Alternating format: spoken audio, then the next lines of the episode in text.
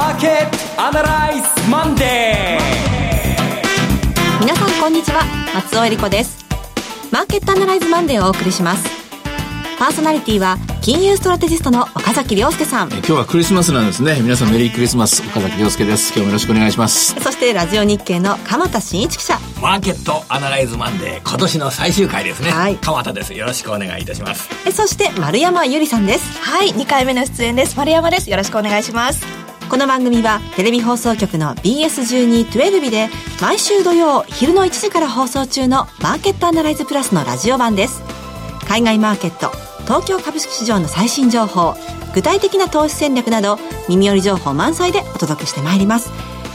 今年最後なんだかもうクリスマスも迎えて年末気分なんですけれども皆さんいかがですか？そうですね。まずマーケットが何よりも今日アメリカはお休みということで日本株もほぼほぼみんな退店休業状態ですね。ただ、えー日本株っていうのは困ったやつでね年末になるとですねなんか向きになって戦う人がいっぱい出てくるので まあ今週もそういう意味ではですね、えー、今年の最後もまた一花あるかもしれませんががいずれにしても、えー、今週私はとりあえず1年間の整理を大掃除も兼ねていろいろやってる最中です。うん。当ですね。なんかあの気がつけば、まあ、昨日はクリスマスイブでしたけれども今日はなんかあ普通の一日だなという そうそう 印象もありますね。ね。まだマーケット開いてますからね、はい、明日になるとね、はい、26日になると、はい、あの鶏の唐揚げみたいなやつがねちょっと割引になってる。僕はそれ楽しみにしてるんですけど。クリスマス終わりで、ね、そんな方もいっぱいいらっしゃると思いますがそれでは今年最後の番組進めていきましょう。この番組は株三六五の豊か商事の提供でお送りします。今週のストラテジー。このコーナーでは今週の展望についてお話しいただきます。もう冒頭でも紹介してしましたけど、今週どうなるのかだから勘弁してほしいのが正直なところなんですよ。えー、というのは年末っていうのは、東美の一心という言葉があるぐらいで、まあ最後に一年の締めくくり、そして来年への願掛けみたいなかけてものもあってですね、動くときは結構一方向に動いちゃうんですね。で、逆に動かないときは動かないんですよ、これ。で、こんなもの予想するの難しいんですよ。まあそうですね。合理性ないですからね。はい、あの、人間の集団心理みたいなもんですからね。まあ、もともと集団心理といえば集団心理なんですが、とりわけ難しい。で、私は今日に関して言うと申し訳ないですけど、もう少し長い一年の振り返りと、そ少し長い鬼が笑うかもしれないけども、来年の展望みたいな話で、まあ、お茶を濁させてもらえないかなっていうのが正直なところなんですけどね。ええー、あの、先週ちょっと気になったのが、うん、長期金利、アメリカの長期金利、上げましたよね、うん、金利。あの、ほとんどの人が、アメリカの税制改革法案が、えー、合格といいますか、通過したからだ、だから財政赤字が増えるんだ、というのを言ってますが、あれはちょっとデタラメっていうか、うん、取ってつけたような、あの、説明だと思います。というのは、この話はもう半年もあった話ですから、半年間、うん、えちょっとずつちょっとずつ織り込まれているはずです。し、それに財政赤字が増えると言いますけれども、無入賃財務長官なんかは、いや、財政赤字にならないと、税収は増えるなんてことを言ってますから、人によっては見方が変わるところなので、それを単純にですね、通過したからということだけで、トータルで14ベースぐらい上がったと思いますけどね、それを片付けるのは早いと思います。そうではなくて、えー、先週1週間上昇したことの一番の理由は債券市場の需給、需要と供給、債券の需要と供給が来年にかけて悪化するという見通しがどうやら固まってきた。ここです。で、もともと債券市場の需給は来年は悪化します。ベースとして悪化する。それはなぜかというと、バランスシートを縮小する FRB が。バランスシートを縮小するっていうのは、FRB がえー、償還になった分の債券の、えー、再投資をしなくなる。えー、FRB が債券を買わなくなる。というと、今までは日本もアメリカもヨーロッパもみんな債券を中央銀行が買ってくれてて、債券が減ってたんだけども、アメリカが買わなくなっていくペースがさらに増えるということは、これは債券を買う中央銀行が減るということで、債券の需給の、えー、需要が減るということです。うん、で、続いて、先週発表された二つのニュース。一つはヨーロッパ、えー、ドイツの国債発行量がかなり増えるんですね。はい。もう一つは、アメリカはアメリカで、これまた2018年の債券の発行量はかなり増えます。はい。これなんで増えるかっていうと、別に、えー、国がですね、借金を増やして財政を付加す、財政支出をする、えー、教育無償化をする、えー、防衛費を増やすじゃないんですけども、これは、付けが回ってきたんです。10年前の。はい。10年前何があったか。2008年。はい。リーマンがありました。ね、税収が減りました。税収が減ったので穴埋めしなきゃいけません。予算が成り立ちません。それで世界中で債券の発行が増えました。10年が経ちました。大体国の借金は10年で行います。10年が経ったところで、その借金を払う年になってきました。払う年になると、その年だけたまたま税金をたくさん取るわけにいきません。はい、だから国としてみると、またこれの借り換え債券発行が出てきます。こういう形で来年以降、18年、19年と、実は債券の市場の需給は悪化していきます。それの最初のえー、アクションといいますかね、最初の動きが先週ポコッと動いたっていうのが正直なところですね。それが真相だと思います。償還される国債、アメリカが非常に多い時期に入ってるんですね。ヨーロッパも多くなります。日本も多くなります。で、それの発行のために今度借り換えなきゃいけなくなりません。これは、えー、非常にまあ10年単位で動くですね、一つの周期性のある金融市場の、まあ、注目しなきゃいけないイベントなんですね。もちろんこれは織り込まれていくんですよ、いろいろな形で。だけど、それが、えー、大体こんな数字になるだろうと発表されたのが先週。はい。えー、まあ12月の大体、まあ2週か3週ぐらいに大体その発行があるんですけども、それが見たところで意外に多いことに驚いて、で、なおかつアメリカの債券の再投資の FRB の購入が減る。ヨーロッパはヨーロッパでテーパリングつって、毎月の購入量を減らす、需要が減る、供給が増える、で、金利が動いたっていう、こういう動きです。長期金利はどうでしょう ?1、3月期ぐらい、まだ上がるようなあ、まだ上がるでしょう。ね、ええー、まだ上がるでしょうし、おそらく1、3月の間に FRB はもう一度利上げをするでしょうからね。はい、でそれから、えっ、と、じわじわとアメリカのインフレ率も、あの、減る方向ではなく上がる方向で来てますからね。そういう意味では、まあ、10年の2.5%っていうのはほぼほぼもう、もう達成してますけどね、見えてきたと。で、それでもね、去年に比べるとまだ横ばいが下がってるんですよ。去年の今頃もこれぐらいですからね。はいで、一方で、えー、短い方の2年、3年、4年、5年ぐらいの金利は去年の水準を超えてきました。一番高いところまで来ました。え結果的にこれ、長期の金利と短期の金利のいわゆる長短金利差また一段と縮んでいる。はい、でそういう状況の中で2018年のスタートとこういうことになると思いますね。それは金利面からして株が上がるためのハードルっていうのは高くなってる。そういう言い方してもいいんでしょうかね。えー、高くなっていくと思います。で、別に下がりはしないんですけどもね。ただ、その株が、こう、株と債券とのですね、まあ、アービトラージ、どっちがいいだろうっていう考え方、これは二つの尺度があって、はい、一つは、えー、とにかく配当が利回りがいいのか、それとも利息利回りがいいのかっていうのも、とにかく2.5対2.4とか2.3とか、その、とにかく比べっこするって、この考え方。もう一個は、少し長い目で見て、インフレ率はどうなんのかと。インフレ率と比較したらどうなんのか。それから、えー、インフレ率プラス配当の場合は増えていくだろうと。今年は配当が50円だったのが来年は70円と80円と増えていくんじゃないかっていう期待。これとの、まあ、比べやすくなっていくんですね。今のところ、まだ株の方が有利と言われています。しかし、ここにまあ、もう一段、二段の、え金利上昇が加わってくると、まあ、フェデラルファンドレートがおそらく2%の水準からは、債券の方が、いろんな角度から考えると有利になってくる。なぜかというと、株の方は業績が悪くなるかもしれない。で株の方は会社が潰れるかもしれない。しかし国の方は潰れることはないだろうと。で国の方は利回りが下がることないだろうと。で、絶対待ち確実な、例えば2%。2年間とか、絶対確実な2.5%、5年間とかですね。そういうのと比べたときにどっちがいいだろうという、ここでのまあ比べ合いっこは何度も何度も繰り返されると思いますね。為替市場との比較だといかがですか？これがですね、為替市場っていうのが今ちょうど調べてる最中で、難問なんですよ。難問 あのね、えー、今年1年の振り返り、去年、えー、先週、鈴木さんにポッと聞かれても、思わずペラペラペラと喋ったんですけど、今年、えー、今年は2004年みたいなもんでしたみたいな感じで。はい、その中で一つ引っかかってるのが為替なんですよね。為替はこの1年間ほとんど動いてないんですよ。こんなことは珍しくて、えー、日本の変動相場制の歴史が始まってから、まあ40と6年ぐらい経ってるんですけれども、過去に2回か3回ぐらいないぐらいの為替がドル円で小動きの年です。で、共通するのはほとんど金融政策が動かなかった年にやっぱり共通していて、はい、まあ、去年の2016年の9月から日本銀行は YCC、イールド株コントロール政策というのを始めてからというもの、もう、短期の金利もさることながら長期の金利まで動かさないっていうのを徹底して、え正のえー、動かない構えですよね。えー、で、まあ、1年間乗り切ったんですけども、その結果、為替も動けなくなっちゃったんですよ。面白いですね、これで。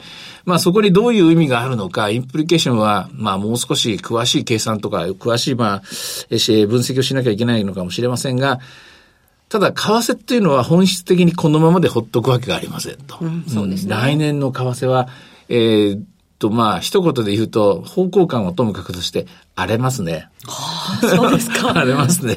荒れると思います。荒れると思います。はい。取引の材料なんのはどうですか？アメリカ金利っていうのは一番やっぱり関心高いかと思いますが、もう日本の金融政策というのは、ちょっと、来年1年間も材料にならないような状況なんでしょうか？それとも結構大きめの、えー、日本の金融政策の変化を織り込むような、えー、ドル円相場っていうのはあり得るんでしょうかね？動かないことがいいのか悪いのかの議論しなきゃいけませんよね。為替市場は動かない。え、本当に動かないんだっていう動かないことに驚いて、為替も動けなかったっていう1年でしょ？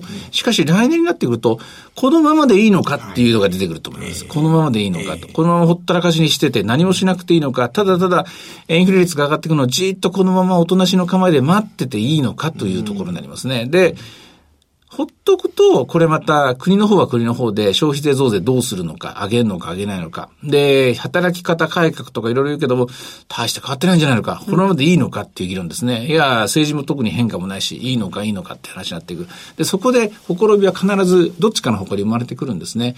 例えば日本でインフレが加速していくことになるとなれば、これは日本経済にとっては実は今の貯蓄で生きている、資産で受けて生きている人たちには、これは苦しい局面なんですね。で、出口が見えてきたら今度は日本の金利が上がるから、そうすると、今度は円高であるとか ETF をやめるとかっていう、この需給の悪化の話が出てくるんですけども、いや、ほったらかしにするんだ。それでも、インフレになってもほったらかしにするんだっていうと、これはいよいよ円は安くなっていく。しかしその、円が安くなった時に、ちょうどいいとこで円安が止まるのかどうかっていう、これはわかんないですよ。で逆に、えー、早すぎてブレーキを早く踏みすぎると今度は円高に行くしということで、やっぱりどっかでこのブレっていうのは出てくるんですね。今までの月みたいなもの。えー、答えはまだ出ませんが、えー、一応12月25日現在の来年の見通し、為替については動くなっていうここまでですね。はあ、そうですか。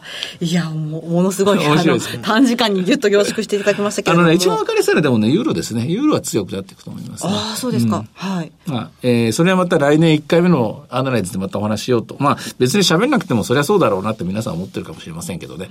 今のところはそんなところですかね。来年に通しては。来年の見通しは。はい。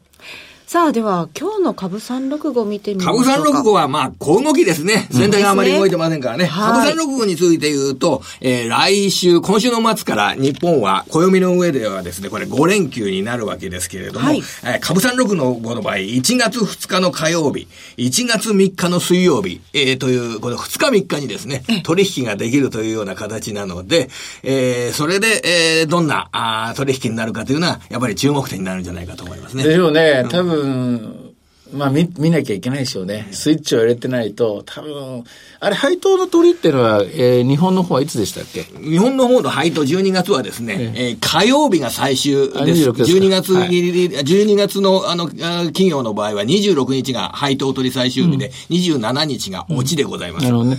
ということは、最後の3日間やっぱり動くでしょうし、で、その動きついでと言ってはなんですけれども、2日からやっぱりヨーロッパ、海外動くでしょうね。アメリカもね。うんそうですね。普通、当日の一審があった場合、うん、あの、年明けどんな感じなんでしょうか？まあみんな適当なこと言ってますけども、パターンはないです。ああ、そうです、ちゃんと調べてみればわかります。パターンはないです。あパトビの意思があってもその後ドンと下がる。去年もそうでしたけど、えあの、上がったからまたそれに続いて上がるってパターンもあるし、はい、えこれに確率性はないです。なるほど。やっぱりここはその時の情勢情勢と、その年、2018年の見えているリスクと見えてないリスクですよね。そこが、えー、年明けた時にどんな雰囲気で迎えられるか、そこで決まると思います。で、何よりも 日本の場合は先に海外で空いている。で、先に為替が動いている。ええ、そ、どちらで、と、とりあえずそっちの方向についていくしかないっていうのが毎年恒例の1月のパターンです。なるほど。なんだかお正月になっても、ぼーっと知られませんね。まあ別に、どんと構えてくれればいいです。先は長いですから。はい。はい、えさて、いろいろ展望していただきました。えマーケットアナライズプラステレビの方ですが、年明け1月6日からの放送となります。また、Facebook も随時分析レポートしておりますので、ぜひご覧ください。以上、今週のストラテジーでした。マーケットアナライズマンデーそれではここで、株365の豊商事からのセミナー情報をお伝えします。豊か商事資産運用セミナー in 京都が開催されます。日程は来年2月10日土曜日12時半会場午後1時開演です。第1部は和田仁さんの為替セミナー、そして和田さんと大橋弘子さんによるクリック株365、クリック365についての特別セッションが開催されます。第2部では岡崎さんの株式セミナーがございます。岡崎さん、京都で2月10日です。はい。えー、2月10日ですからね、もうそろそろ大体まあ方針といいますか戦略も1点目2点目は打たれたとこだと思うんですけども、まあ、どうでしょうね。先はまだ読めないところだと思うんですが、うん、時間通り収められるかどうかだけが心配です。ネタは豊富だと思いますね、これ来年も。はい、え会場は JR 京都駅から徒歩2分の京都タワーホテル2階、TKP ガーデンシティ京都山吹です。ご応募は、豊か商事大阪支店、フリーコール0120-441-377、0120-441-377、受付時間は土日祝日を除く9時から午後7時です。荒れるとおっしゃっていた為替のお話もありますからね。和田さん詳しいですからね、和田さんの話から、えー、それにつながる形でうまくまとめられたらいいな、いいなと思いますね。はい。はい、えー、京都だけでなく、近畿の皆さん、ふるってご応募ください。また、会場では取扱い商品の勧誘を行う場合があります。続きまして、毎週土曜日午後1時から放映中の BS1212 マーケットアナライズプラスの京都セミナーです。こちらも京都です。リアルマーケットアナライズ 2018in 京都。来年1月13日土曜日。会場は京都烏丸コンベンションホールです。さあ、こちら1月13日ですが、松尾さんも来てくれます。はい、お邪魔します。矢島さんも来てくれます。で、最初のスタートのとこに松本大樹さん、はい、X 証券来てくれます。最初のところは、いつもと全然違うスタイルでやろうかなと思ってます。ほう。うん。あの、でも言っちゃうとダメだから言わないです。松尾さんも、はい、サプライズスタートにしようかなと思って。大体いつもだったら僕がチャートを出して、はい、例えば経済データを出して、表を出して、これについてどうだだって分析しますけど、それじゃ面白くないでしょ。会場の皆さんにも楽しんでいただけるように。うん、一緒になって、イメージを共有してもらおうかなっていう、そういうスタートにしようかなと思ってわかりました。はい、こちら、1月13日土曜日、BS1212 のマーケットアナライズプラスのホームページから、リアルマーケットアナライズの応募フォームにご記入いただくか、お電話でご応募ください。電話番号は、0120-953-255、0120-953-255です。通話料無料。自動音声応答サービスにて24時間ご応募を受けたまっております。くれぐれもおかけ間違いのないようにお願いいたします。また、応募はお一人様1回限りでお願いします。え締め切りは1月5日金曜日です。お待ちしてます。次は、お待たせしました。今年度2回目の東京での開催です。リアルマーケットアナライズ 2018in 東京。1月27日土曜日。会場は東京メトロ霞ヶ関駅、虎ノ門駅、都営三田線内幸町が最寄り、イーノホールです。BS1212 のマーケットアナライズプラスのホームページから、リアルマーケットアナライズの応募フォームにご記入いただくか、お電話でご応募ください。電話番号は0120-935-159、0120-935-159です。こちらの締め切りは1月15日月曜日です。そして最後にテレビ番組のご紹介です。いつでも全国無料の放送局 BS1212 では月曜日から金曜日の夜6時から絶世の美女アンジェラ・ベイビーも出演している中国ドラマ孤高の花ジェネラルアイを日本初放送中です。中国国内では関連記事の閲覧数が16億超え、コメント数300万超え、視聴再生回数は180億 PV 超えの大人気作品。細やかに描かれる男女の心の機微。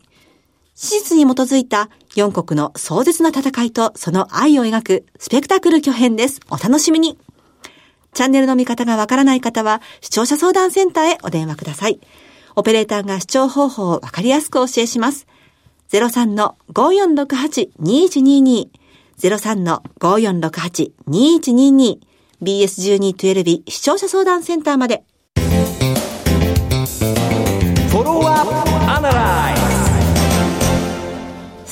お待ちかねのこちらのコーナー、鎌田さんから、丸山ゆりさんが、へーと感心する話のコーナーです。お願いします。ぜひ丸山さんをへーと言わせたいんですけど、今日ははい電気自動車について、へーという話をいきたいなと思います。興味ありますね、旬なテーマですね。電気自動車で、えー、電気自動車の電池システムを、これ、工場で、えー、その製造ラインを作ってる会社で、平田機構って会社があるんですけど、そちらの社長が言ってた話なんですけど、今、とにかく電気自動車の中に、電池がたくさん入ってると。なんで電池がたくさん入ってるか。電気自動車だから。そうそうそう。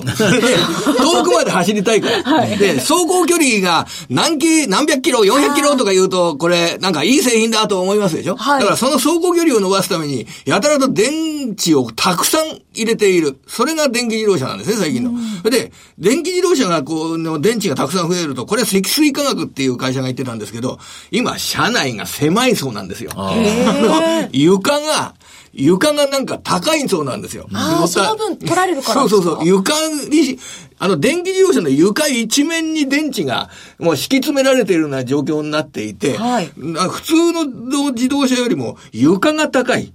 それが今の電気自動車の特徴で、なんか床が高いと、ちょっと狭苦しい感じがすると。なるほど。といって、で、積水化学って会社は、あの、ジェル状の電池っていうのを得意としているんで、ジェル状だと、この、ね、低い形の床を実現できるんじゃないかというようなことで、今、一生懸命その電池を、ジェル状の電池をですね、電気自動車に使っていただこうというような形で努力しているそうです。えへって今言ってくれましたね。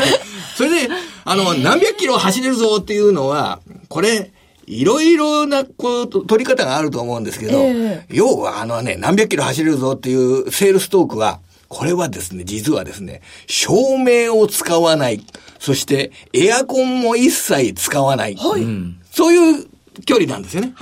で、信号待ちもしないで、ひたすら走り続けた場合。そう、昼間の時期としたら、はい、あの、秋とか春とかのエアコンのいらない季節に、えー、えー、窓開けて、で、昼間ずっとこう、ね、あの、で、ライトなんかも一切つけないっていうようなことで、えー、できると、それで距離っていうのを稼ぐわけなんですよ。一番いい条件なんですね。そうそうそう長く走るのに。だから、ということは、電気を使うと、それが電気自動車はやっぱり、ね、で、省エネっていうのが求められるっていうような部分があって、、えー、これで照明メーカーのあの、小糸製作所って会社が言ってたんですけど、日本の場合は、今、あの、で、LED、照明の LED 化の比率っていうのが今年度50%ぐらいなんですけれども、あの、グローバル市場だと25%ぐらいなんですって、今年度。だから日本の方が進んでんですね、LED 化というのが。ただ、あの、電気を自動車になると、その照明に捉える電池っていうのを少なくしたいなというような、そういういう傾向が強くなってて、はい、おそらく海外グローバルで LED の傾向っていうのがすごく続くんじゃないかっていうような、そんな話されてましたね。へえ、今後もじゃ続くんですね。ちなみに LED のランプですと、あの、ハロゲンランプっていう昔のランプと比べると、値段が2倍から3倍するそうなんですよ。だから結構ね、ランプのメーカーがですね、実は自動車部品会社の中でえらい儲けてるっていうような。へえ、そこの視点ですか？あの、おじさんの心を豊かにしてくれませんのと、へえという。いい例でしたね、今のね。ありがとうございます。ありがとうございます。なりました。えー、さて、マーケットアナライズマンデー、今年も皆さんお聞きくださりありがとうございました。2018年は1月15日からの放送になります。どうぞ良いお年をお迎えください。ここまでのお話は岡崎亮介と鎌田新一。丸山ゆりそして松尾恵理子でお送りしました。それでは今日はこの辺で失礼いたします。さようなら。この番組は株365の豊か商事の提供でお送りしました。